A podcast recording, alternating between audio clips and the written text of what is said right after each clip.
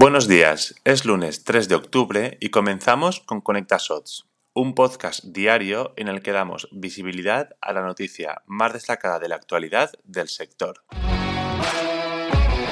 La compañía de software Other.ai, junto con diferentes empleados de la Universidad de Carolina del Norte, han elaborado un informe en el que se aborda el coste económico de las reuniones de trabajo, tanto presenciales como online. Según el mismo, las compañías que cuentan con una plantilla de 100 o más trabajadores podrían llegar a ahorrar hasta 2 millones y medio de dólares si prescindiesen de estas reuniones innecesarias. En el caso de las empresas con más de 5.000 empleados, el coste supera los 100 millones de dólares. El concepto de innecesario hace referencia a toda reunión en la que, a su conclusión, el asistente afirma que podría no haber ido siempre y cuando se le hubiera informado de las conclusiones extraídas en la misma. En ambos casos, se concluye que las empresas gastan que no invierten 25.800 dólares por empleados cada año. Esta noticia llega en pleno debate por la instauración de la jornada laboral de cuatro días, alzando la voz múltiples directivos, como Phil Living, exdirector de Evernote, que afirma que para asegurar la felicidad de los trabajadores no es necesario implementar una jornada laboral de cuatro días, sino terminar con las reuniones que no logran obtener un retorno económico inmediato.